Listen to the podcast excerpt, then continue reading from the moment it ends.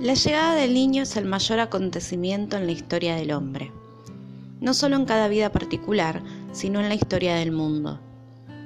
Esta llegada, como ha explicado Hannah Arendt, es lo que permite prolongar y renovar el mundo.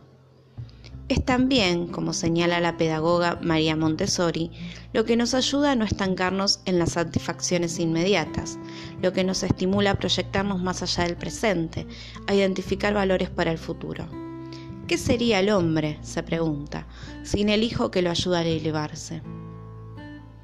Como muy bien dice, es necesario elevarse para educar, librarse de la tiranía del presente y de la dictadura del corto plazo.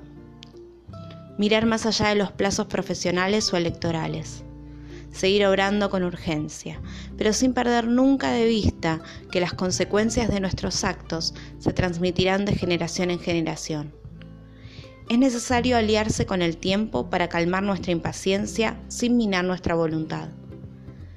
Para educar a nuestros hijos tenemos que levantar la cabeza, dejar de compadecernos, acallar nuestra agitación interior de cuando en cuando.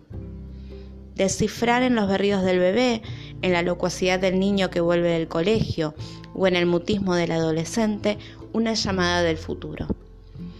Debemos reprimir nuestra exasperación para buscar pacientemente un camino posible con ellos, un camino que suba.